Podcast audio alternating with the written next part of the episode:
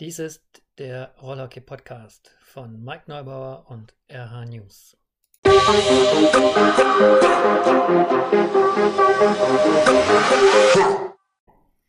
Einen wunderschönen guten Tag, ich begrüße euch zu einem neuen Rollerkey Podcast und äh, heute habe ich einen Gast, der äh, letzten Samstag noch aktiv war, erfolgreich aktiv war beim RSC Kronberg, das ist der Sebi Rath. Sebi, ich grüße dich.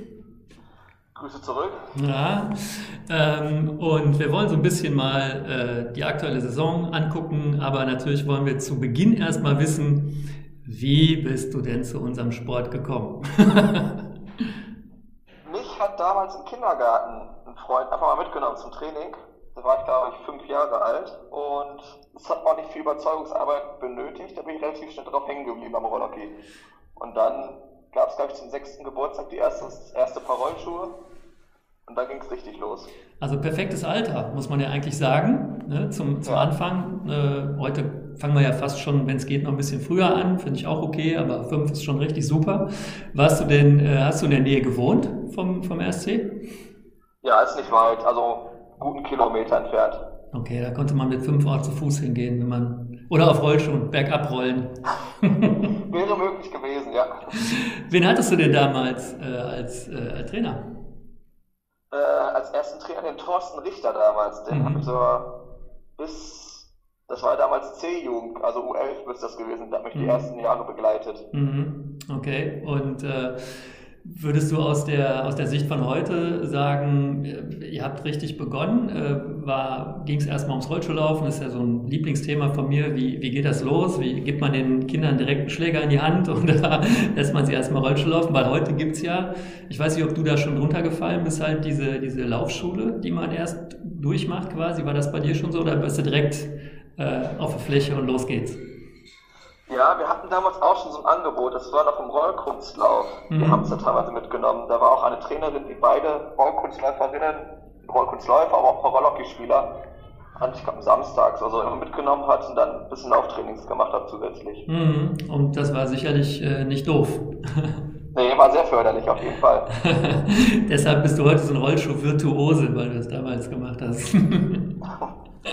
Meistens, ja. ähm, so, wie, äh, wie, wie, wie ging es dann weiter? Also du hast, äh, du hast, du warst ja dem Verein relativ treu, jedenfalls fast dein ganzes Leben lang, da kommen wir später zu. Das Jahr, wo du nicht treu warst. Ähm, das heißt, du bist dann sozusagen die ganzen Nachwuchsklassen hast du beim RSC absolviert. Ja, haben wir komplett durchgelaufen dann auch, ja. Mhm. Und erfolgreich? Beim RSC muss man, also unter, unter Meistertitel äh, macht man es ja beim RSC eigentlich nicht. Ja, das ist so ein bisschen meine kleine Schande. Ich habe bisher nie, oh, ich habe nie Meistertitel in der Jugend gewonnen. Ich mhm. habe etliche Silbermedaillen zu Hause hängen, aber leider nie eine goldene.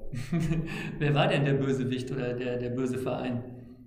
Immer andere. Also erst Jahre war es tatsächlich Remscheid, dann war mein Jahrgang darüber der starke Walsumer Jahrgang, ein 96er Jahrgang. Mhm. Die waren sehr, sehr gut immer. Und dann so hat sich rund U11, U13 haben es ja die Düsseldorfer auch immer stärker präsentiert und haben uns auch das Leben schwer gemacht. Mhm. Und äh, du kannst aber damit leben, also das ist. Ein bisschen ärgert sein schon, aber das ist jetzt nicht so, dass ich unglücklich bin heutzutage.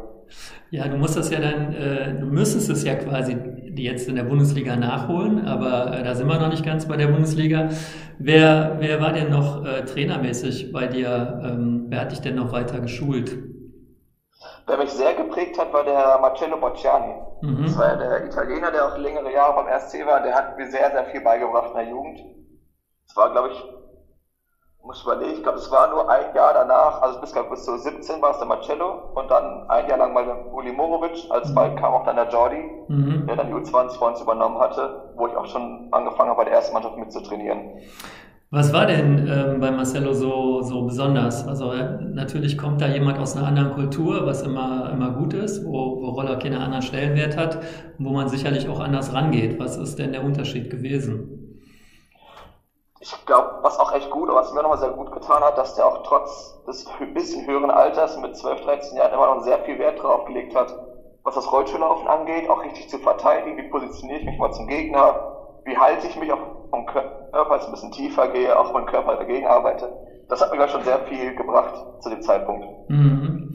Und ähm, siehst du das, äh, dass das heute im Nachwuchs, dass da Wert drauf gelegt wird auf solche Sachen? Also das ist ja halt ähm, immer so ein bisschen so der Punkt. Ne? In, wir, wir achten halt gerade dann, wenn es wichtig ist, nämlich in jungen Jahren, nicht auf diese Sachen, die du gerade genannt hast, die sicherlich extrem wichtig sind. Ver, ähm, beobachtest du eine Veränderung da an der Stelle? Also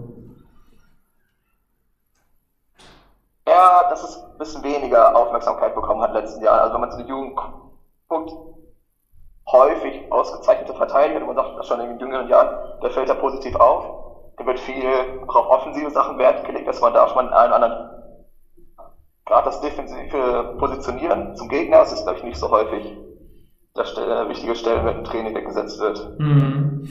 Und ähm, wärst du jemand, der sagen würde, ich habe das gelernt, äh, ich gebe das vielleicht auch weiter und ähm, guck mal, ob ich da vielleicht Veränderungen bewirken kann? Ich habe es tatsächlich versucht, im Jugendtraining das mal ein bisschen weiterzugeben. Das habe ich mal zwei Jahre lang gemacht, bevor es richtig losging mit Studium. Also man kann es auf jeden Fall, also ich habe so ein bisschen was auch geschafft, ein bisschen weiterzugeben und dass es auch ein bisschen hängen bleibt, aber es ist jetzt nicht etwas, das man innerhalb von ein anderthalb Jahren sofort weitergeben kann. Ich glaube, das ist irgendwas, was man über längere Jahre immer kontinuierlich weitergeben muss das auch generell eine Wertschätzung geben muss für diese Fähigkeiten im Rollhockey, weil die gerade im Seniorenbereich wieder sehr wichtig werden. Ja, auf jeden Fall. Naja, es ist klar, es, ist, äh, es bedarf einer Veränderung der gesamten Philosophie sozusagen. Äh, auch darüber habe ich schon mit vielen hier im Podcast gesprochen, dass wir an der Stelle leider noch nicht sind. Ähm, aber um halt international anzuschließen, glaube ich, kommen wir da nicht drum rum. Ähm, jetzt äh, hast du sozusagen deinen dein Nachwuchs, ähm, deine ganze Nachwuchskarriere ja relativ flott gerade mit den vielen silbernen Medaillen äh, durchlaufen. Und ähm, dann kam Jordi in dein, dein Leben, in dein sportliches Leben, wenn ich das so äh, richtig interpretiert habe. Ähm, da warst du aber dann schon, da ging es schon Richtung Senioren und Bundesliga, oder? Ja, genau. Das war, was muss man zurück überlegen. Ich war da, glaube ich, 17, als der zum RSC kam. Also da habe ich schon mit der ersten Mannschaft regelmäßig mittrainiert. Ja. Mhm. Und der Gedanke von denen, die diese Entscheidung getroffen haben, war ja sicherlich, wir holen uns halt spanisches Wissen und ähm, dementsprechend auch spanisches Training in den, in den Vereinen. Ähm, ist das für dich aufgegangen? Also ähm, gab es da tatsächlich eine Veränderung? Ja, schon auf jeden Fall. Es hat anfangs ein bisschen gebraucht, dass man so ein bisschen auch auf einen Nenner gekommen ist. Aber das hat auf jeden Fall sehr viel, auch durch die Jugend hinweg, hat das Einfluss genommen, was der Jordi mitgebracht hat, Expertise, auch an Trainingsmethoden, an Übungen, das ist schon sehr viel in Verein übergegangen. Mhm. Was, ähm, vielleicht können wir da so in zwei, drei exemplarischen Sachen mal, äh, hast es bei Marcelo ja auch schon gesagt, was da anders war, was, äh, worauf liegt äh, oder hat Jordi besonderen Wert gelegt, schon, also damals, als, als das erste Mal Kontakt damit hattest, was, was war so der Unterschied zu dem, was jetzt, hattest du Marcelo schon? Also es waren, waren schon andere Einflüsse da drin, aber jetzt kam Jordi, der, soweit ich das von außen verfolgt habe, ja den eigentlich auch den gesamten Verein ein bisschen übernommen hat, also auch das Nachwuchstraining ein bisschen verändert hat. Was war sein, sein Fokus? Also wo, wo, wo lagen seine Schwerpunkte? Ich glaube, das Wichtigste, was er gemacht hat, ist, dass er uns für bestimmte Spielsituationen immer wieder Lösungen an die Hand gegeben hat. Das ist gar nicht mal so ein steifer Spielzug war, wo man wirklich gesagt hat, jetzt geht's los und da wird's runtergespielt, sondern dass er gesagt hat, wenn es zu der Situation kommt, dann sind quasi bestimmte Bewegungsabläufe mit zwei, drei, sogar bis zu vier Personen, die dann alle Bescheid wissen, okay, das ist die Situation, dann bewegen wir so und so, oder stellen da einen Block und dann schaffen so halt die Räume. Und dass halt so ein bisschen auch das Spielverständnis verbessert wurde, dass man jetzt nicht nur einfach über individuelle Aktionen oder ganz steife Spielzüge, sondern dass man auch sieht, wo sind Räume, wie bewegt sich der Gegner, was gibt er uns für Möglichkeiten, wie kann man eine Lösung finden, da jetzt zum Tor zu kommen. Ich weiß, er hat sehr äh, Video benutzt, ne? also war ein Mittel, was er ähm, zur Analyse und auch zur Erklärung immer benutzt hat. Ähm, aber jetzt ähm, kommt, gehen wir nochmal einen Schritt zurück, weil jetzt kommt er, kommt er ja aus Spanien und ähm, hat sozusagen äh, relativ gut ausgebildetes äh, Spielermaterial in Spanien zur Verfügung und kommt jetzt halt nach Deutschland. Und was du jetzt gerade genannt hast, war ja im Prinzip schon ähm, eine Art zu spielen. Also geht es ja um Taktik.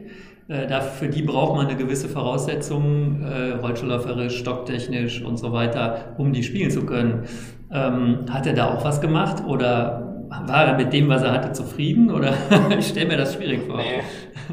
Nee, das ist nach wie vor immer wieder das Thema und es ist auch, muss auch für die Basics immer wieder am Ball bleiben. Es ist auch immer auch, ein, man sieht das gerade zu Saisonbeginn, wenn man eine längere Pause gemacht hat, dass dann, es wieder losgeht, dass dann jeder dritte Pass erstmal ungenau kommt und das ist dann was ich auch sehr gut finde, was der Jordi mit uns macht, auch immer wieder das einbaut, dass man so reine Basics-Übungen mit irgendeinem Spielbewegung, immer was spielerisch dabei ist. Das ist dann schon, dass man immer wieder an solchen Sachen weiterarbeitet. Das ist auch lange Zeit gedauert, auch gerade mit uns jüngeren Spielern, die jetzt zum RSC in der ersten Mannschaft alle da sind, bis wir da ein gewisses, konstantes Niveau hatten bei den Basics. Mhm. Jetzt äh, gibt es ja inzwischen in, in, in der Bundesliga auch Spieler, die er, soweit ich denke, dass so ist, äh, schon länger trainiert, weil er die eben auch schon im Nachwuchs gemacht hat. Gibt es da einen Unterschied? Also sind die vielleicht schon viel mehr darauf ausgerichtet, auf das, was er, was er gerne machen möchte? Ein Stück weit schon, gerade was die Idee ist zu spielen, ob wie bestimmte Spielzüge miteinander funktionieren, dass da einfach das Verständnis dafür, was der Trainer bzw. Jordi von uns dann fordert in Situationen, dass da das Spielverständnis besser gegeben ist. Das war auch mal gut zu beobachten, als der Jordan noch Nationaltrainer war. Und wenn dann Spieler vom RSC mit anderen Spielern von anderen Vereinen zusammengekommen sind, wenn da auch einfache Sachen mal zusammen gemacht worden, dass vom RSC dann relativ schnell die Idee okay, das hat er von uns, das will er von uns. Bei anderen Spielern von anderen Vereinen war es häufiger schon mal, dass die ein bisschen überfordert waren, auch, was auch gerade in der Nationalmannschaft sehr gute Rollhockeyspieler sind, aber trotzdem was, quasi was er damit meint, von der Idee, wie er gerade eine Bewegung haben möchte, dass das schon einfach einen Moment länger gedauert hat. Das sieht man auch mit den Spielern, die er länger in der Jugend trainiert hat und auch Spieler, die neu zum Verein dazugekommen sind, dass da die Zeit, bis das übernommen werden kann, bestimmte Bewegungen oder äh, Ideen, die durch den Raum bewegt werden soll, dass das schneller passiert als Menschen, die, aber bei Spielern, die von anderen Vereinen dazukommen. Das ist ja auch irgendwie logisch, ihr macht das jede Woche, ne? Ähm, und äh, ja. ähm, ein paar Trainings durfte ich über die Jahre schon mal beobachten und das ist ja schon so eine Methode, äh, durch Wiederholung das sozusagen einzuschleifen, ne? so äh, äh, fiktive Schienen auf die, auf die Strecke, auf die, auf die Bahn zu legen, auf denen man sich immer wieder bewegt. Und äh, das ist klar, dass das halt ein bisschen länger dauert, bis halt äh, Leute, die das nicht ständig machen, ein bisschen brauchen. Äh, wir haben ein bisschen Tonprobleme bei dir. Ich hoffe aber, dass, äh, dass das äh, soweit ähm, äh, okay ist, die, dass die Lücken so klein sind, dass man sich äh, das, was du sagst, auch dann zusammenreimen kann. Also ich kann das bisher, ist alles in Ordnung. Ich wollte das nur für die Hörer auch mal sagen. Ähm, okay, also dann Jordi war schon mal ein spanischer Trainer, den du hattest. Und dann hast du ja irgendwann ähm, so ein großes Abenteuer gewagt. Das muss man einfach immer noch so sagen. Das ist so für deutsche Rollhockeyspieler äh, dorthin zu gehen, wo äh, vermeintlich bessere Rollhockey gespielt wird. Ähm, wir haben jetzt gerade auch wieder äh, Leute in Spanien, die da das Gleiche versuchen oder im Ausland insgesamt. Ähm, Wann war das und äh, wie ist das so zustande gekommen? Das war 2015, das ist direkt nach meinem Abitur gewesen. Ähm, habe ich aber halt immer schon darauf gesagt, ich will mal nach Spanien gehen. Ein Jahr da mal Roller gespielt und dann habe ich den Kim Buschwert angesprochen, ob der mir da helfen könnte, weil der auch vor Ort ja noch gewohnt hat und auch Kontakte hat zu Vereinen. Und der hat mich dann mal am Wochenende eingeladen, mir zwei, drei Vereine vorgestellt, die auch gesagt haben, ja, sie würden mich aufnehmen ja, darüber ist der Kontakt halt entstanden. Dann bin ich letztendlich zu JEC, einem Rollhockey-Verein Girona gekommen. Ja, und da ging es dann los mit dem Abenteuer. äh, Liga war welche? Es war die dritte Liga, National Catalana. Mhm. Äh, wahrscheinlich immer noch äh, höher anzusiedeln als unsere Bundesliga. Es war so ein technisch ähnliches Niveau, aber Spielgeschwindigkeit war schon nochmal wieder höher, ja. Mhm. Ähm, jetzt ist, äh, das weiß ich ja noch aus meiner eigenen Erfahrung, man kommt dann dahin, äh, ich weiß nicht, Spanisch, war das schon bei dir? Hattest du das schon drauf? ich hatte drei Jahre in der Schule Spanisch gehabt, das hat mir ein bisschen geholfen, aber mhm. weil da gerade in Girona vor Ort sehr viel auch Katalan gesprochen wurde, auch untereinander, mhm. war es dann doch, dass man wieder erstmal bei Null stand, eine komplett neue Sprache lernen musste. Aber es ging zum Glück relativ schnell. Mhm. Und ähm, also was ich noch so weiß von früher ist, äh, wir sprechen ja die Sprache Rollhockey, das hilft ja auf jeden Fall. Also das heißt, deshalb, weshalb man da hingeht, auf dem Platz, auf der Fläche, im Spiel, äh, braucht man jetzt nicht unbedingt Spanisch zu können, das kriegt man auch so hin, aber äh, so im, im im normalen Leben ist ja schon schön, wenn man mit den Leuten mal reden kann, äh, mit denen man sich da, äh, mit denen man da so lebt. Haben die sich denn äh, gut um dich gekümmert? Also war das so ein Full Service, wenn die gesagt haben, okay, komm zu uns, dann ähm, ja, Wohnung, Essen, bisschen Geld und so, das war okay? Ähm, Full Service war es nicht, aber die haben mir sehr viel Hilfe auch angeboten. Also es war schon, dass ich auch mich bei meinen Eltern dafür auch bedanken muss, dass die mir da relativ viel geholfen haben, finanziell. Mhm. Es war, dass der Verein nicht wirklich unterstützen konnte. Der hat ein bisschen Geld für mich gegeben, weil ich im Jugendbereich auch als Trainer gearbeitet habe, aber sonst halt nichts dazu.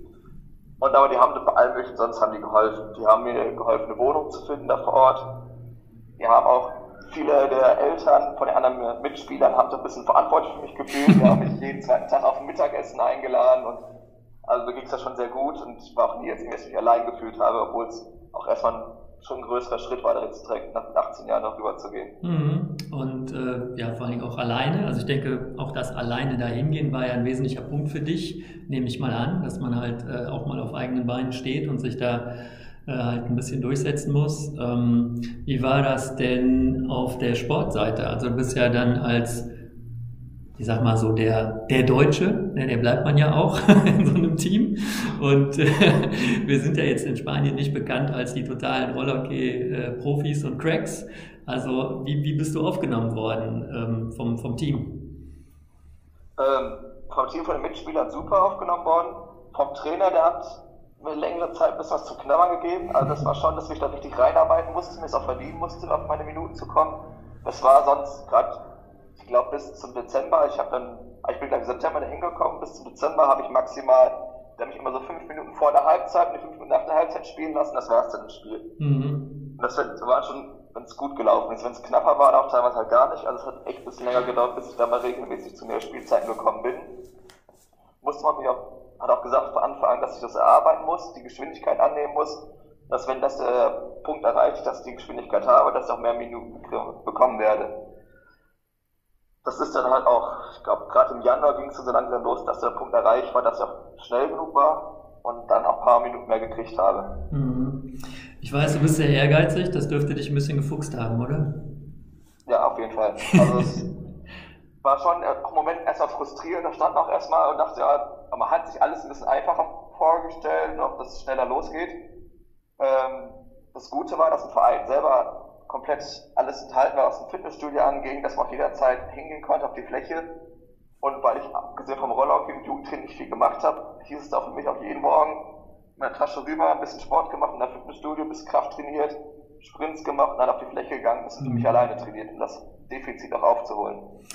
Ich glaube, das ist ja auch so das Wesentliche, wenn man das macht, dass man halt das mal genießen kann, dass man tatsächlich in dem Jahr dann äh, nur Rollerkey, also ist ja auch so ein wesentlicher Punkt, auf den man da auch Wert legt, glaube ich, dass man eben nicht nebenbei noch irgendwas anderes machen muss, sondern sich komplett darauf konzentrieren kann, was ja totale äh, totaler Luxus ist, den wir normalerweise nicht kennen, weil wir tausend andere Sachen nebenbei neben Rollhockey machen müssen.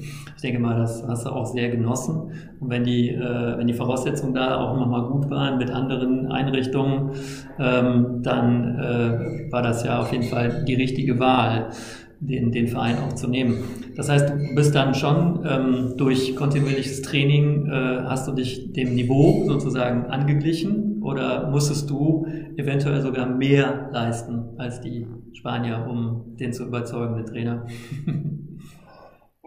Ich glaube, momentlang war das schon der Fall. Gerade so im Dezember, wo ich auch selber so ein bisschen frustriert war, mal ein Gespräch gesucht habe, da war schon, dass er gesagt hat, ja, du musst auch zeigen, selbst im Training, jedes Training, dass du schneller bist, oder genauso schnell wie die Konkurrenten.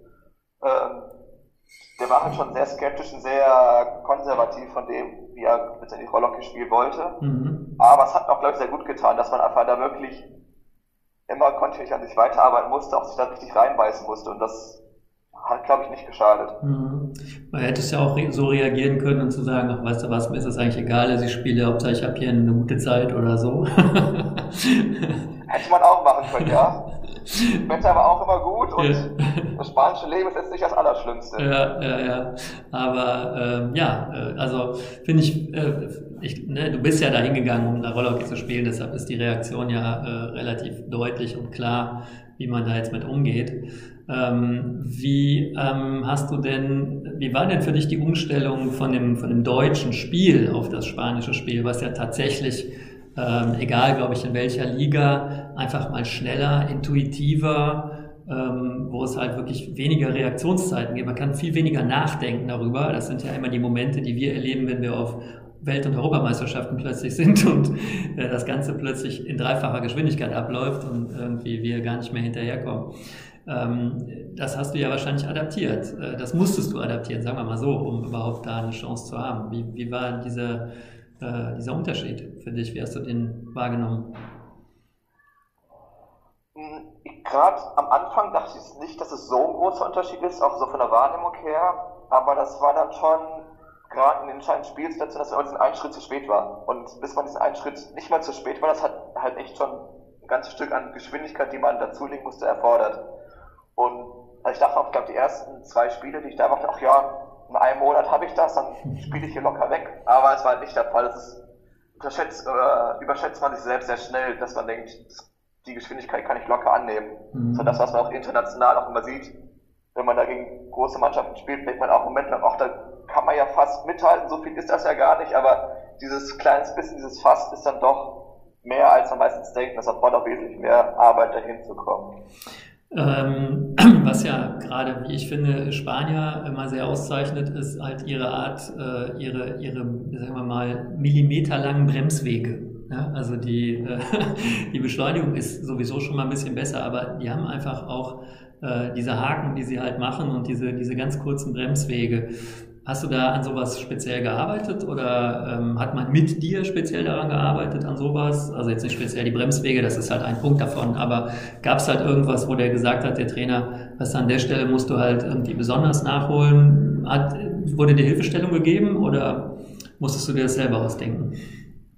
Ähm, also direkt wurde mir nie was gesagt, ich musste mal so ein bisschen fragen, ich habe mit einem anderen Mitspieler gefragt, ich habe auch ein, zwei ältere in der Mannschaft, die man da fragen konnte. Das war jetzt nie, das das ist zum Beispiel jetzt nur was in der Bremsweg oder das war, aber es war halt häufig so einfach die körperliche Einstellung zum Spiel, die man haben muss. Das war auch, das war was auch für mich im Moment, wo ich auch viel dazugelernt habe, dass man wesentlich kräftiger auch dagegen arbeiten muss, wesentlich körperlicher dagegen arbeiten musste. Und das dementsprechend auch was Bremswege zum Beispiel angeht, auch diese Richtungswechsel, dass man einfach komplett präsent sein muss, dass man nicht dem Gegenspieler anderthalb Meter Platz geben kann, so wie es in Deutschland meistens der Verteidigung der Fall ist. Man sagt, okay, da habe ich ja noch Zeit zum Reagieren, weil man musste direkt dran sein weil die mit ein, zwei kleinen Bewegungen sich aus diesen anderthalb Metern vier, fünf Meter Platz schaffen konnten, noch einmal frei vom Tor waren. Mhm. Das war halt auch etwas, was man, was ich sehr, auch ein bisschen länger gebraucht habe, bis ich das gelernt habe, dass ich wirklich da eng am Mann mitarbeiten muss und dass es auch richtig Arbeit ist, die man da vollbringen muss, mhm. um eine Gegner verteidigen zu können. Offensiv war es jetzt nicht so das Problem, dass man da jetzt komplett aufgeschmissen war. Man konnte dann mal sein eigenes Tempo gehen und auch gerade die Spielweise vom Verein kam ein bisschen zugute, weil die nach vorne war mal unsere Idee, dass wir ein, zwei einfache Aktionen machen, zwei Männer vorne, zwei Männer hinten, Ball klar verteilen und dann irgendwann mal einen Schuss vors Tor bringen oder mal eine Einzelaktion, irgendwie eins gegen eins versuchen zu provozieren. Und gerade nach hinten war es für uns war sehr wichtig, viel zu verteidigen. Das war auch die Spiel, Spielphilosophie vom Trainer. Das ist halt möglichst jedes Spiel maximal zwei Gegentore zu kassieren. Mhm. Also ich glaube, ich habe auch nie so viele 3-2 oder 2-1 wie in diesem Jahr erlebt. Das war wirklich immer ganz knapp, war immer spannend für die Zuschauer, aber war halt auch mal sehr anstrengend, sehr intensiv in der Verteidigung für uns. Mhm. Ähm, du hast jetzt gerade gesagt, offensiv war nicht so das Problem. Also da sprechen wir ja zum Beispiel über Schlägertechnik. Da glaube ich auch, da sind wir, das ist gar nicht so ein großer Unterschied. Also ne, wenn, wenn man so ein Grundtalent halt hat und mit dem, mit dem Stock umgehen kann, dann ist das, glaube ich, geil. Es ist, es, es ist halt oft, was du eben gesagt hast, diese Präsenz, die ähm, ne, Rollschuhlaufen ist halt ein bisschen so ein Ding, äh, wo, wir, wo wir dran arbeiten müssten und eben an, an dieser Schnelligkeit, an der Kraft und an der ja, Präsenz, wie du es genannt hast. Ne? Denke ich mal, da, da sind die, die größten Unterschiede, die einen dann auch überraschen, wenn man, so wie du, den Schritt macht und plötzlich sich äh, in so einem Team wiederfindet, die alle irgendwie ein bisschen schneller sind als man selber. Und ähm, du bist ja auch, denke ich, aus, aus, einem, aus Deutschland gekommen mit dem, mit dem Gefühl, du kannst das ganz gut. Ne? Ja. Aber schon, also man gehörte gerade in der Jugendbereich oder ich meine, dass man auch mal Jugendnationalmannschaft gespielt hat, auch immer, sag ich mal, zu den Besten in seinem Jahrgang oder um die umgebenden Jahrgänge. Deshalb dachte man, okay, in Spanien, auch in dritte Liga, das wird ja ungefähr mein Niveau sein, aber es war halt schon noch erstmal eine Umstellung, dass man dann wirklich allerhöchstens Durchschnitt von der Liga, wenn nicht so ein bisschen unter dem Durchschnitt mhm. vom Niveau her angekommen ist.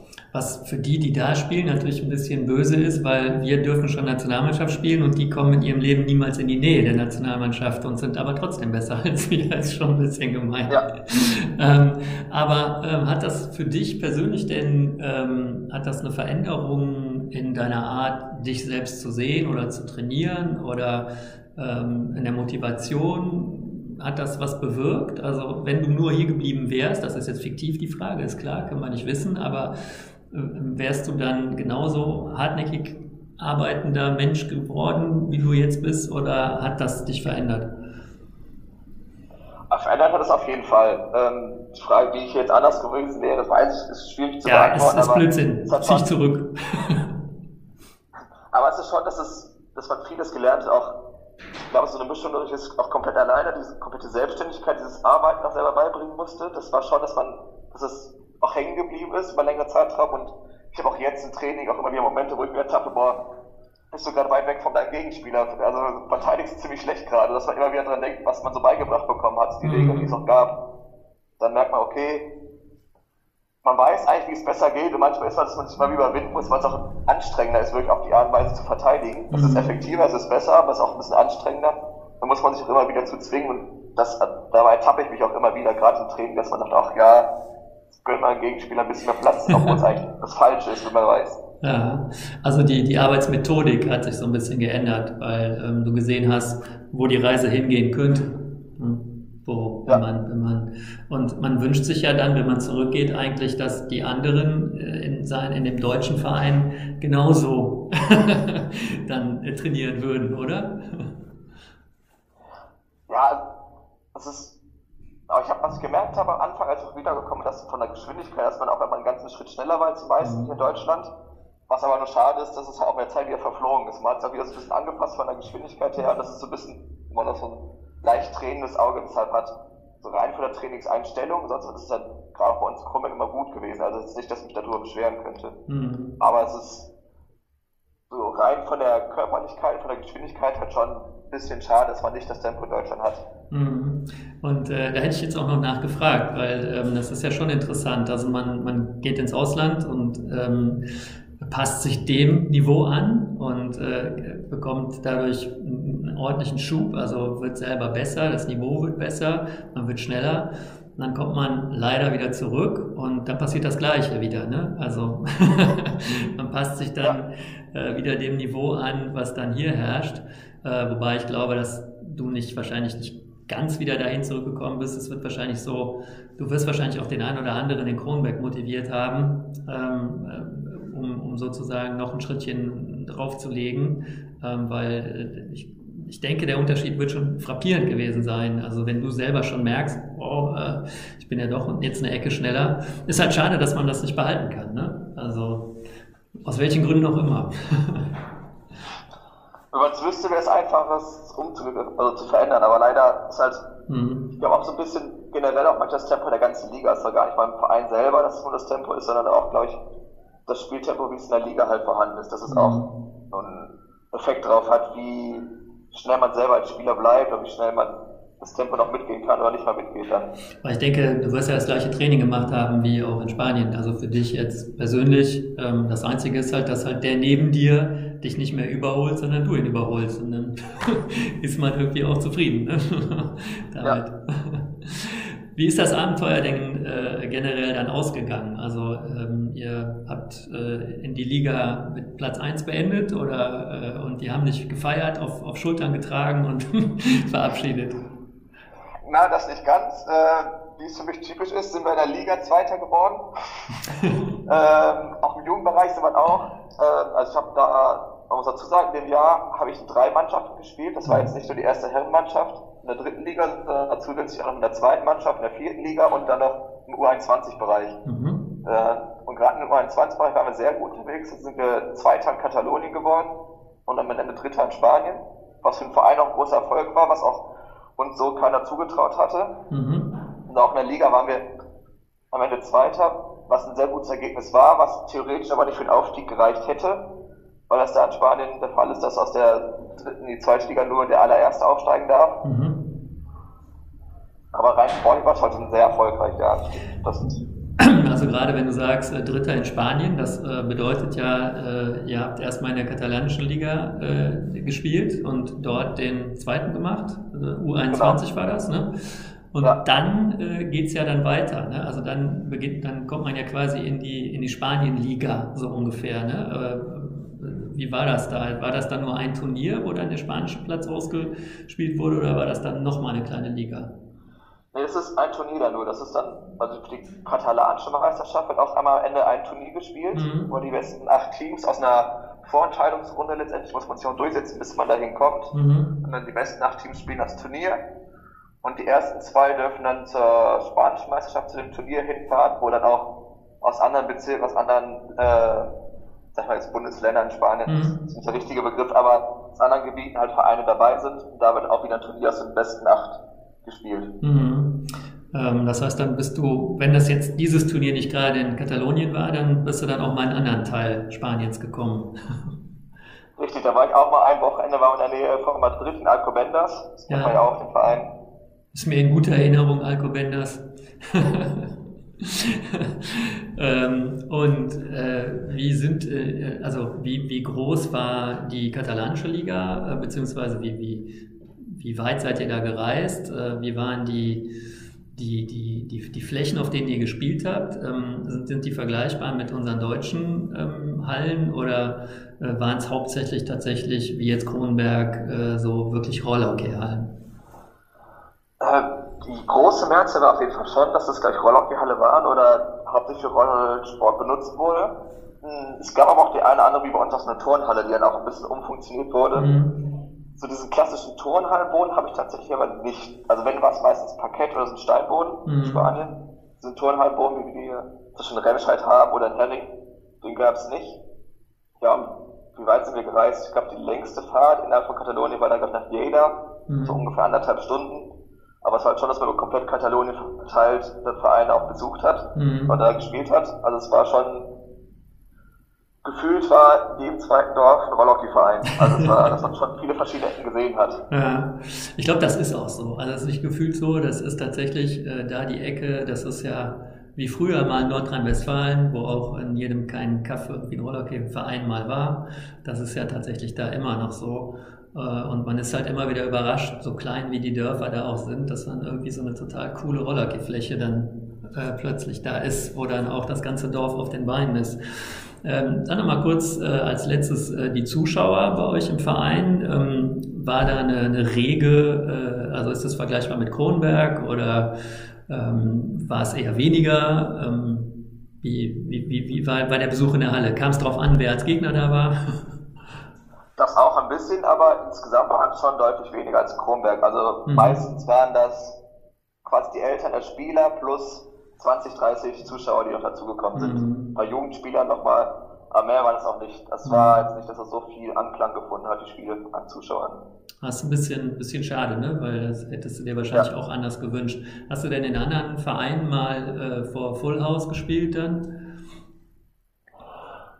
So hm, richtig voll war es, glaube ich, nur zu den katalanischen und spanischen Meisterschaften im Jugendbereich. Da war es mhm. dann wirklich, dass die Hallen voll war. So im Seniorenbereich in der dritten Liga war es jetzt selten ich glaube, das vollste Spiel, da war auch, ich weiß nicht genau, welcher Verein das genau war, aber da war auch so ein richtiger Dorfverein, da mhm. war auch wirklich das halbe Dorf dann da, da waren das aber 150 Zuschauer, die da ordentlich Theater gemacht haben. Mhm.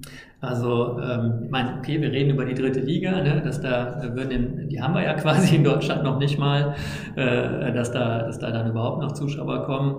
Aber man stellt sich halt immer so vor, in Spanien, da ist immer alles voll, wenn Rollhockey ist. Also äh, auch das finde ich ja mal ganz gut, das zu relativieren. Ähm, ich hoffe, dass auch die Spanier äh, darauf achten, dass auch bei ihnen der Sport langsam ein bisschen bergab geht das ist jetzt ein anderes Thema, aber auch das passiert ja, auch wenn es denen noch ziemlich gut geht. Okay, also äh, insgesamt sagst du aber, war eine total erfolgreiche, sinnreiche Zeit, äh, die du da verbracht hast, die für dich persönlich sehr viel gebracht hat, aber natürlich auch sportlich. Äh, und dann bist du natürlich heimgekehrt äh, in, deinen, äh, in, den, in den Kronenberger Shows. äh, der, ja, der ja auch sehr gemütlich ist und sehr, sehr gut. Also ist ja, ist ja ein Verein, der, der wunderbar funktioniert, einer der wenigen in Deutschland, die noch ähm, wirklich gesund sind. Ähm, ich schätze, du bist äh, aus tiefstem Herzen Kronberger. Ja, auf jeden Fall. Also könnte ich mir auch sehr schwer vorstellen, in einem anderen Verein in Deutschland zu spielen. Also, das wäre jetzt meine nächste Frage gewesen. Was müsste passieren, äh, damit man dich äh, woanders hinlocken kann? Außer, dass da jetzt mit den Tausender zu webeln. Ach, selbst des Geldes wegen würde ich, glaube ich, nicht woanders hingehen wollen. Das ist schon, dass man Kronberg so, man hat, war die ganze Jugend da, man hat die Mannschaft, viele Freunde. Das ist dann auch einfach das richtige Vereinleben, was man so kennt. Und irgendwie schon sehr komisches Gefühl, wenn man sagen würde, ich will jetzt woanders spielen. Oder gegen Kronberg auf allem spielen dann. Mhm. Aber äh, dieses Jahr in Spanien, das, das hast du so als, das war so was, das war nicht schlimm, ne? weil das ging nicht in, in anderen deutschen Vereinen, sondern. ich habe das immer ein bisschen wie so eine Laie wahrgenommen, wie es im Fußball zum Beispiel halt so häufig gibt, dass immer Jugendspieler zu anderen Vereinen verliehen werden. Ja. Das habe ich so ein bisschen selber wahrgenommen, dass ja. ich nach Spanien verliehen werde für ein Jahr. Konntest du nicht irgendeinen spanischen Spieler von da mitbringen nach Kronberg? Hatte da keiner Lust zu? ich, hab, ich hatte mehrere Mal Spaß gesagt, komm mal rüber und sonst was, aber da bei denen auch die Wege sehr auseinandergegangen sind, der eine oder andere, der sportlich ambitioniert war, halt schon versucht hat, in die erste Liga zu kommen, wäre das eher ein Rückschritt gewesen und die anderen da wurde das Studium vorgezogen, die haben nachher das Studium in Spanien weitergemacht. Mhm.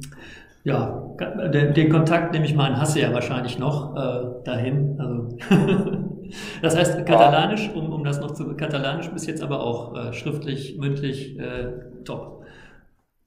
Schriftlich auf gar keinen Fall, mündlich ein bisschen verstehen vor allem. Ja. Also ich meistens war es der Fall, dass ich, die haben auf Katalanisch geredet und ich habe auf normalen Spanisch geantwortet. Ja, okay, das ist ja schon auch eine sehr spezielle Sprache, äh, ähm, die da noch mal ein bisschen mehr äh, Lernen äh, braucht. Ähm, so, dann bist du zurückgekommen und zack in die Bundesliga mit einem spanischen Trainer, der sich sehr gefreut hat darüber, dass du in Spanien ausgebildet worden bist und der jetzt mit dir Spanisch sprechen konnte. Theoretisch ja, wir haben trotzdem weiter Deutsch gesprochen. aber war, ja, klar, aber war, äh, war es auf der, auf der sportlichen Ebene denn, ähm, gab es da eine Veränderung, weil du jetzt natürlich auf einem anderen Wissensstand warst? Ähm, hat das euer Verhältnis verändert? Hat das auch äh, vielleicht deine Position verändert? Ähm, weil er äh, wusste, dass du bestimmte Dinge mitbekommen hast. Hat er ja auch gesehen, also ne, Thema war es schneller, war es äh, anders äh, ausgebildet im Prinzip. Hat er das hat das euer Verhältnis verbessert oder deine Position verbessert?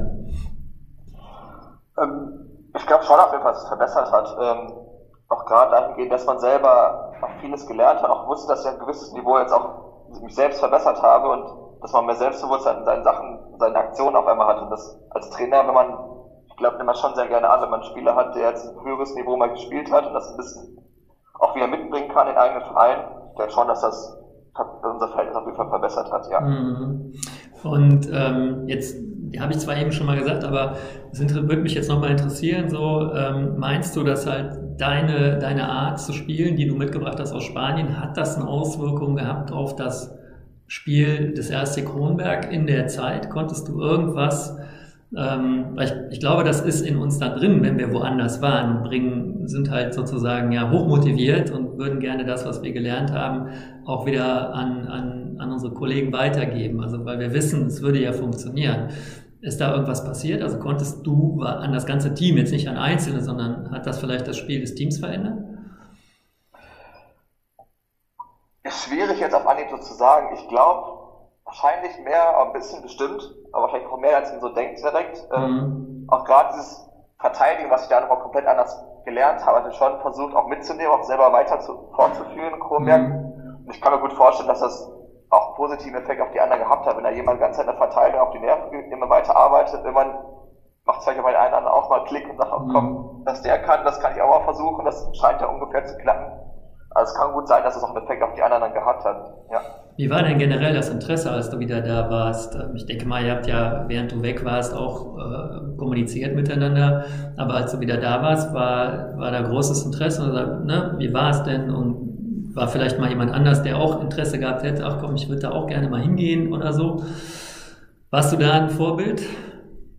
Also Interesse war schon, auch gerade was man so erlebt hat, was so in Geschichten etc., auch was wieder Wollocky war, was man Spielen so erlebt hat, das habe ich schon sehr viel miteinander auch mich da ausgetauscht.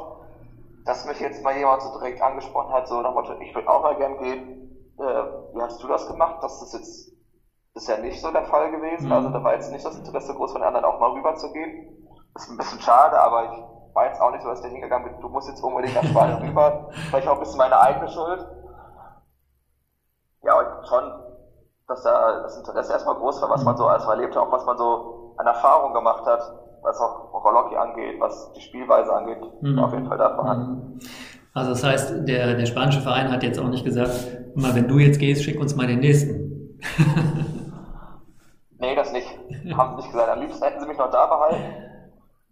Das war auch das erste Mal nette, was ich vom Trainer gehört habe. So zum Ende meinte, ja, letzten zwei, drei Monate war ja doch ganz okay. Wenn du jetzt bleiben würdest, würdest du sogar zum guten Rollhockey-Spieler werden. Dachte so, das Lob kam aber spät, aber Aber war für dich keine Option. Also eine zweite Saison wäre jetzt nichts, war nicht in deiner Planung. Ähm, ich habe schon einen Moment mal drüber nachgedacht, aber es war halt das Thema mit dem Studium. Und dass mein Studiumplatz in Deutschland hier schon hatte und das nicht möglich gewesen wäre, das irgendwie online zu machen oder vor Ort zu studieren, hat sich das ein bisschen ausgeschlossen. Nochmal ein zweites Jahr komplett nur für Rollhockey wäre auch schwierig gewesen. Mhm. Aber wäre die Option gewesen, dass man vor Ort ein Studium angefangen hätte oder eventuell ein Online-Studium. Mhm eventuell eine Option für jetzt äh, zu einer bestimmten Phase nochmal dahin zu gehen, wo ähm, du bist jetzt, was hat gesagt, bald Staatsexamen, ähm, sozusagen dazwischen und zwischen der, äh, ähm, zwischen der, der Anerkennungsjahr kommt danach, ne, oder?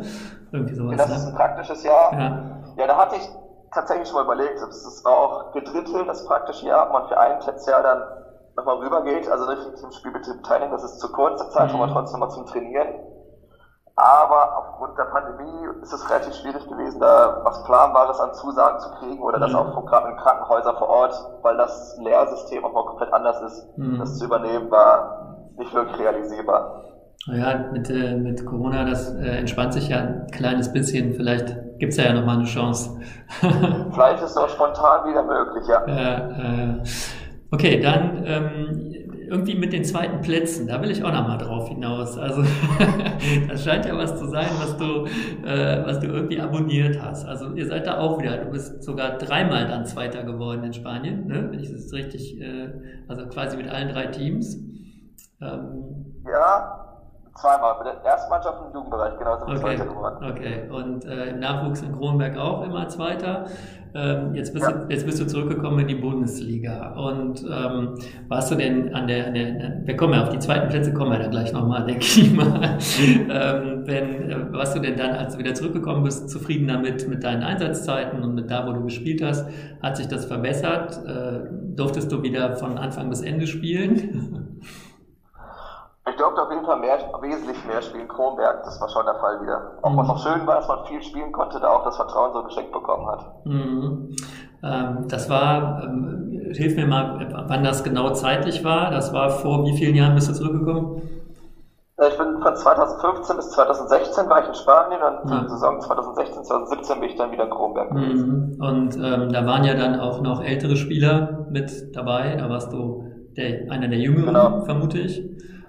Ah, da war es schon durchwachsen. Also war noch ein älteren Spieler, der Kai Hövemann, der Benny Nusch war noch mit dabei. Mhm. Marco und Jordi sind ja nach wie vor noch bei uns dabei. Genau, das war, der Rest der Mannschaft waren schon direkt ganzen anderen Jüngeren, die mhm. jünger als ich sind, wie Lukas Seidler, Aaron. Mhm. Also da war schon eine durchwachsene Mannschaft. War auch, wenn ich mich erinnere, eine durchwachsene Saison, oder?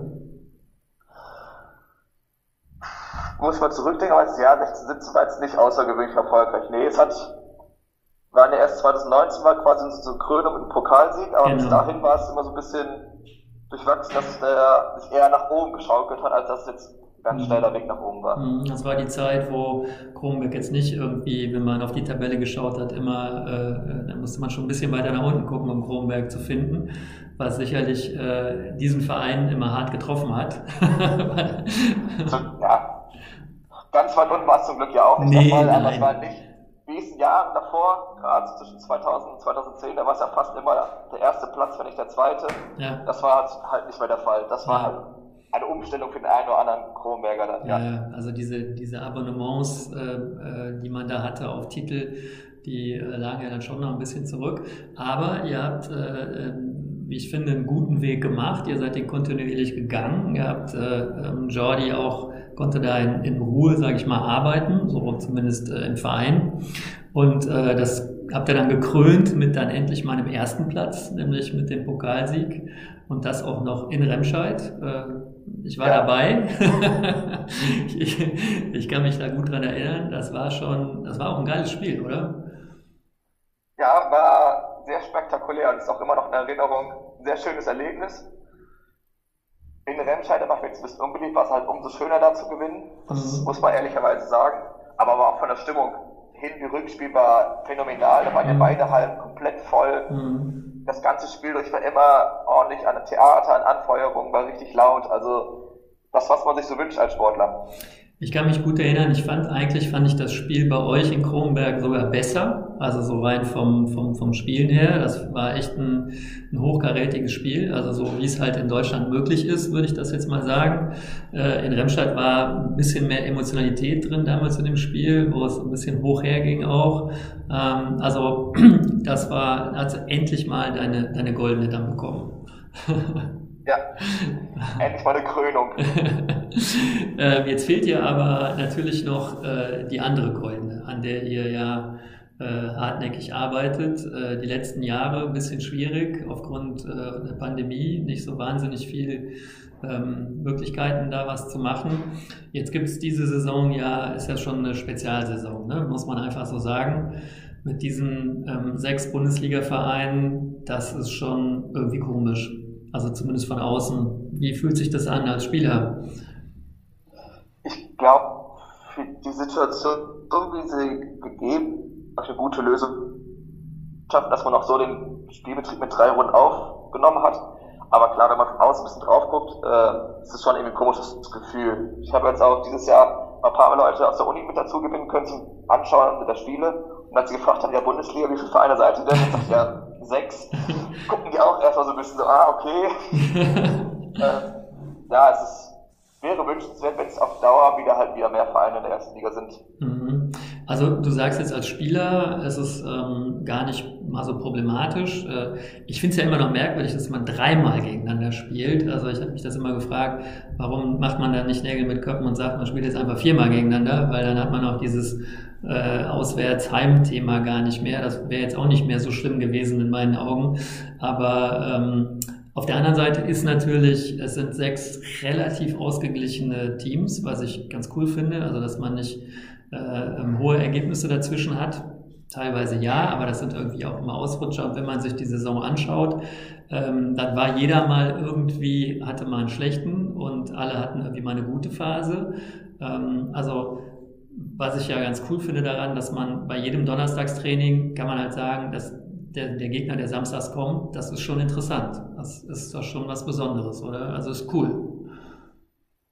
Ja, ist auf jeden Fall kein Spannungsabfall, den man sich erlauben darf. Also mhm. es ist schon, dass man weiß, man kann jeden Gegner schlagen, aber man kann aber von jedem Gegner geschlagen werden. Das ist mhm. auf jeden Fall schon besser, also als Sportler aus reiner sportlichen Sicht ist es auf jeden Fall, dadurch, dass die Spannung immer so hoch ist, auch ich empfinde schon, dass es ein besseres Gefühl einfach ist, weil man weiß, jedes Training zählt. Mhm. Und es ist jetzt nicht eine Woche, wo man es ein bisschen Lappaloma, das ist klar irgendwie entspannt, aber im Nachhinein hat es immer nur Nachteile, wenn man eine Woche mal entspannt trainiert, wenn man denkt, ach, den Gegner hauen wir sowieso weg. Klappt meistens nie, wenn man sich die Einstellung hat.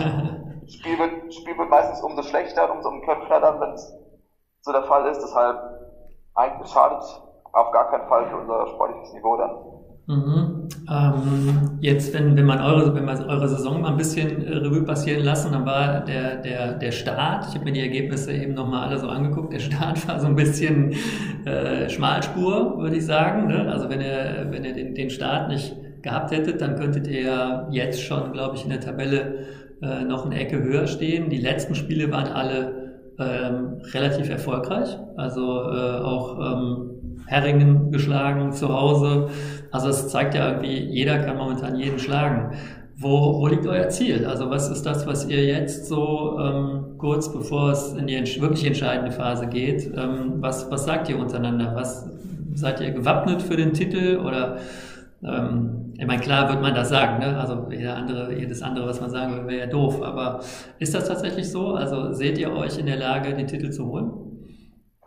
Das auf jeden Fall. Also das ist auch unser Ziel, dass wir den Titel gewinnen wollen. Dass wir, wir können jetzt das Halbfinale gegen Remscheid für den Pokal und jetzt auch das Playoff-Halbfinale spielen. Das ist das Ziel, dann zwei Finale zu spielen. Auf jeden mhm. Fall noch einen Titel da mitzunehmen. Wie gut wir gewappnet sind, das wird man sehen. Das wird sich auszahlen, wie intensiv wir trainiert haben oder vielleicht auch nicht trainiert haben. Ähm, die Rechnung sieht man leider immer erst am Ende. Aber unser Ziel ist auf jeden Fall, was zu gewinnen. Mhm. Wie ist denn die Trainersituation jetzt gerade bei euch? Also ähm, ich habe gehört, Kai ist jetzt Trainer. Ist das so?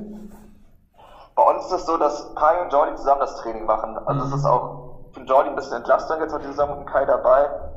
Ähm, die beiden teilen sich die Aufgaben auf. Jordi hat jetzt schon noch die Mehrheit der Trainingsübungen, die er vorbereitet, auch mit uns macht, aber auch gerade für so ein Spiel selber, wenn er jetzt auch mal als Spielertrainer dabei ist, ist es, glaube ich, für ihn noch ganz angenehm, den Kaider als richtigen Trainer noch als erfahrenen Spieler mit dabei zu haben. Mhm.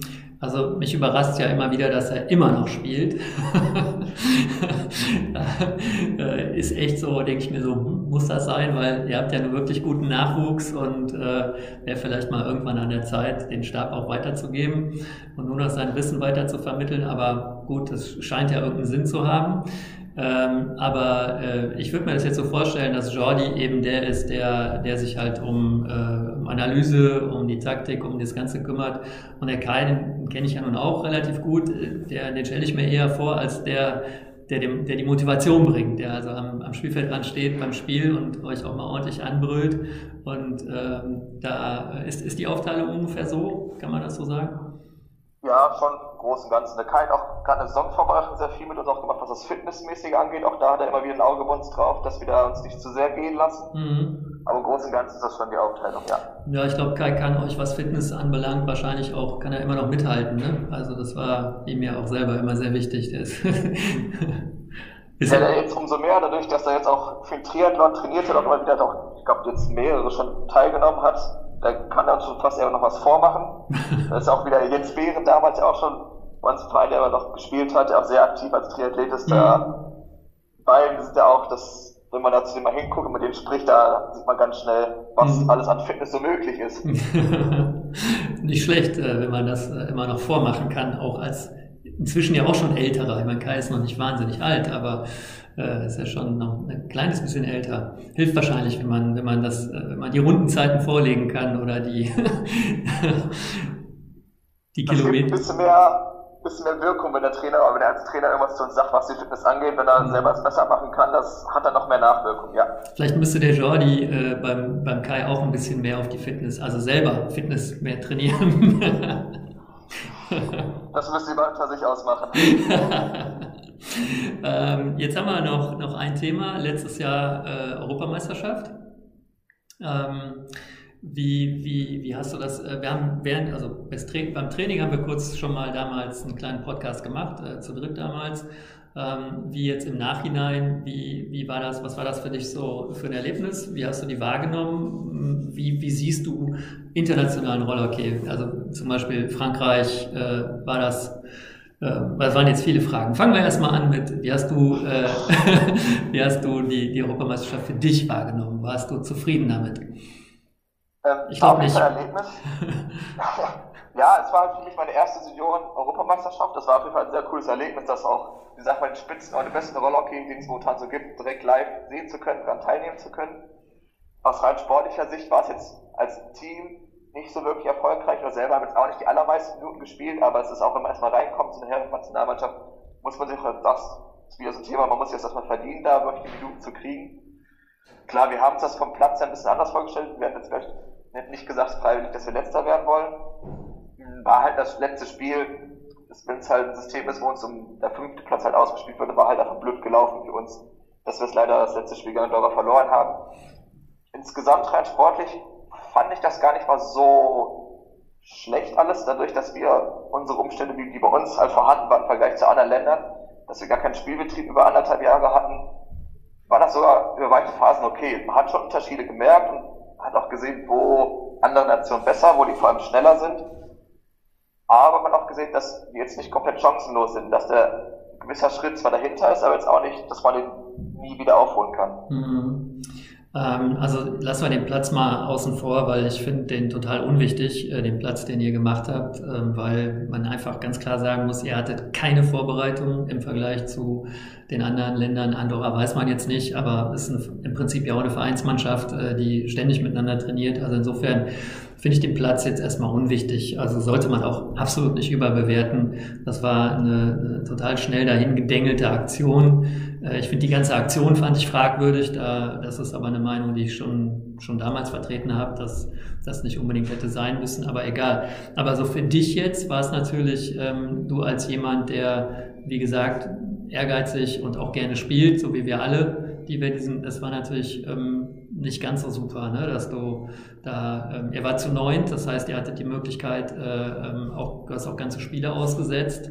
Das natürlich, ähm, auf der einen Seite ist es gut, man kommt irgendwie relativ mh, mm, easy rein in dieses Internationale, aber man will natürlich spielen. Ne? Das, äh, ähm, jetzt sagst du, jetzt war wieder dieser, dieser, dieser Schritt entfernt von den anderen. Hat dich das erinnert an die Situation, als du damals nach Spanien gegangen bist? Ein bisschen ja, aber es war von vornherein, es war halt klar kommuniziert, wie das geplant ist. Mhm. Wir haben auch die ersten drei Spiele auch rotiert und es war jetzt für mich jetzt auch nicht, dass ich jetzt komplett enttäuscht war, dass ich das von der ganzen Nation überrascht war. Also es war jetzt für mich jetzt Riesenproblem. Aber natürlich, wenn man schon da ist, will man auch spielen und man will mhm. jede Minute, die halt spielen. Mhm. Das ist der sportliche Ehrgeiz, den man dann hat. Jetzt kommen wir zu den anderen Teams. Ähm, sag mal, Frankreich, äh, überrascht oder war für dich äh, ganz normal, dass, das, dass die so gut sind?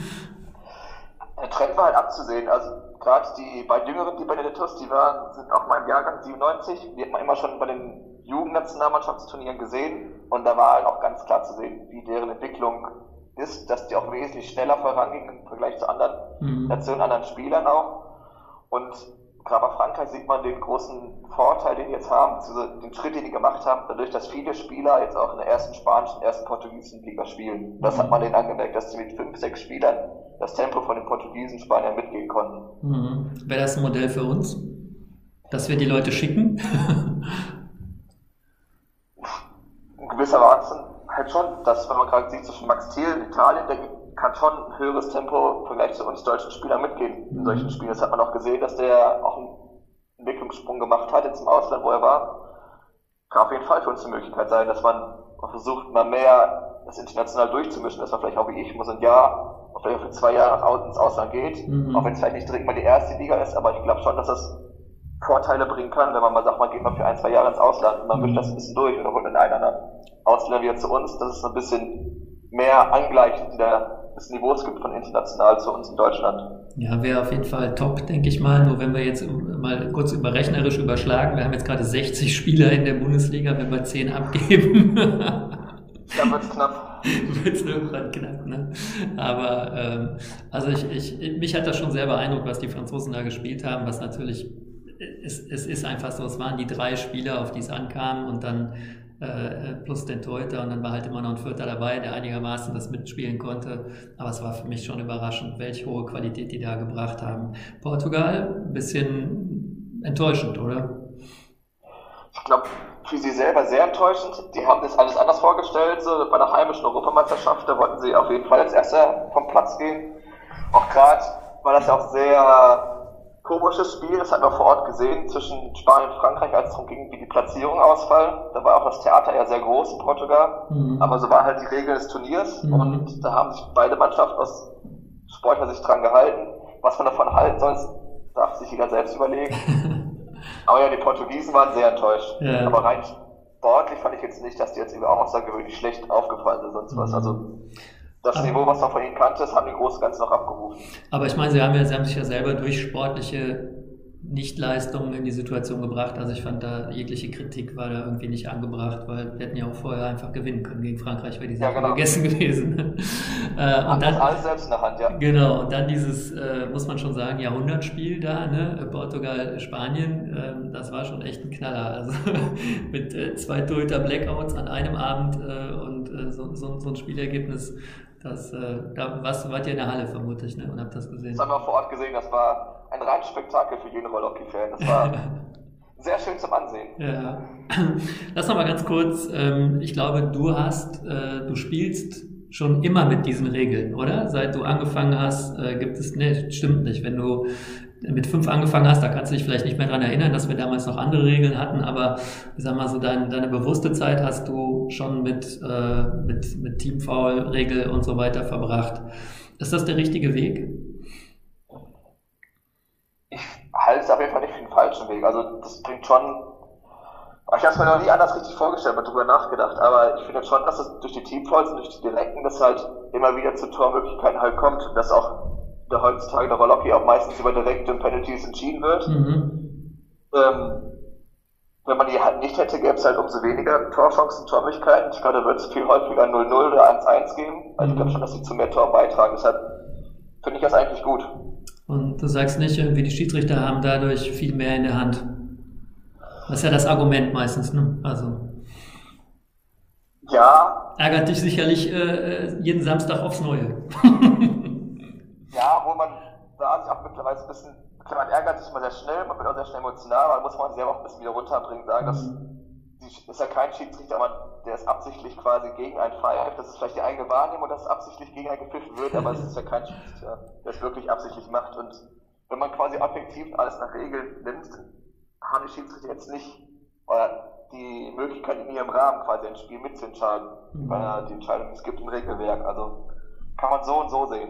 Du bist zu nett. Ich will mich nicht unbeliebt machen vor den Playoffs. nicht vor der entscheidenden Saisonphase. Äh, die Schiedsrichter hören das nicht. Mach dir keine Sorgen, die hören meinen Podcast nicht. ähm, okay, äh, ähm, ganz kurz noch äh, Zukunft des Rollerkeys. Äh, ich denke, ne, ich, ich habe da ja schon viel drüber geredet und äh, versuche da ja auch immer wieder zu warnen. Wir wissen, sechs Vereine der Bundesliga, mehr Warnen braucht man nicht. Ähm, was, was sagst du als äh, intelligenter, denkender Mensch? Äh, wo geht die Reise hin? Sagst du, ich, ich mache jetzt noch vier, fünf Jahre, spiele ich das noch und dann habe ich meinen Doktor und dann muss ich äh, andere Leute reparieren und ähm, dann nach mir die Sinnflut, Rollerkey AD und bis dahin wird es diesen Sport noch geben. Ist das so? Würde ich dich jetzt nicht einschätzen, aber was, was, was sollen wir tun?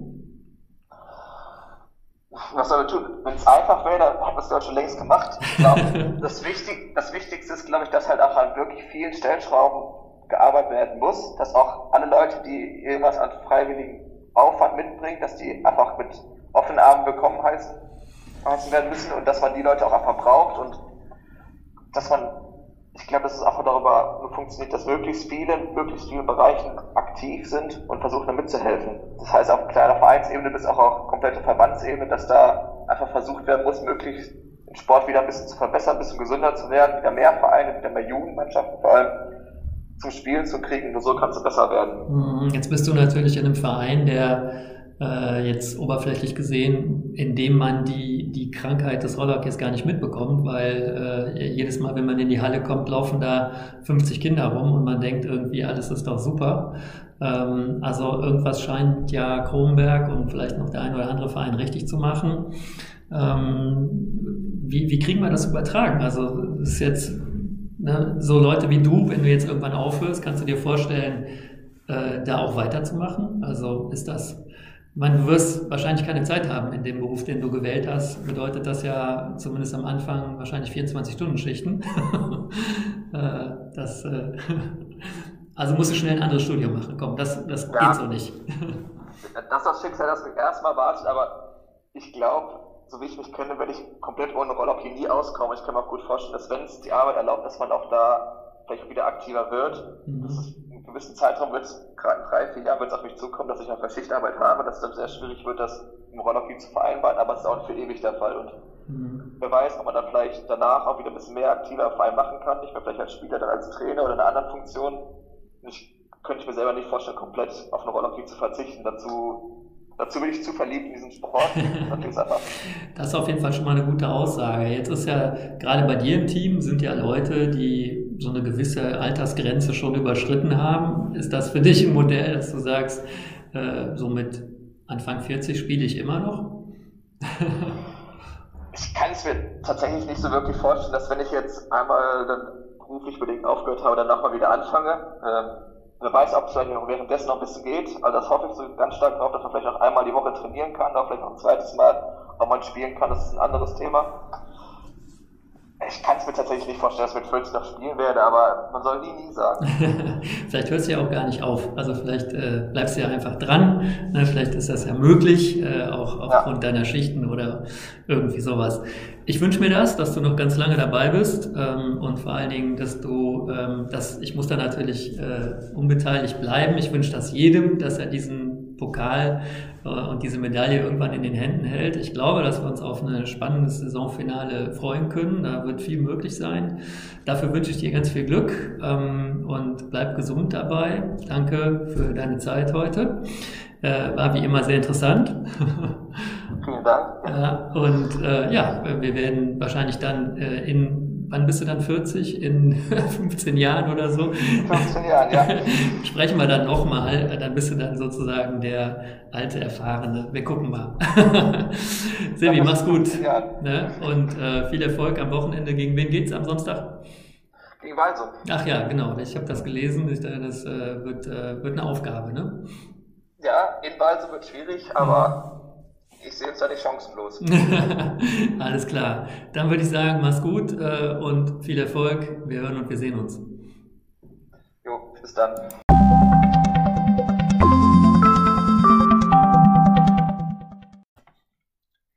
Dies war der Rollhockey-Podcast von RH News und Mike Neubauer. Solltet ihr dazu irgendwelche Kommentare abgeben wollen, so könnt ihr das gerne tun, indem ihr an info@rh-news.net schreibt. Wir freuen uns darauf. Bis bald.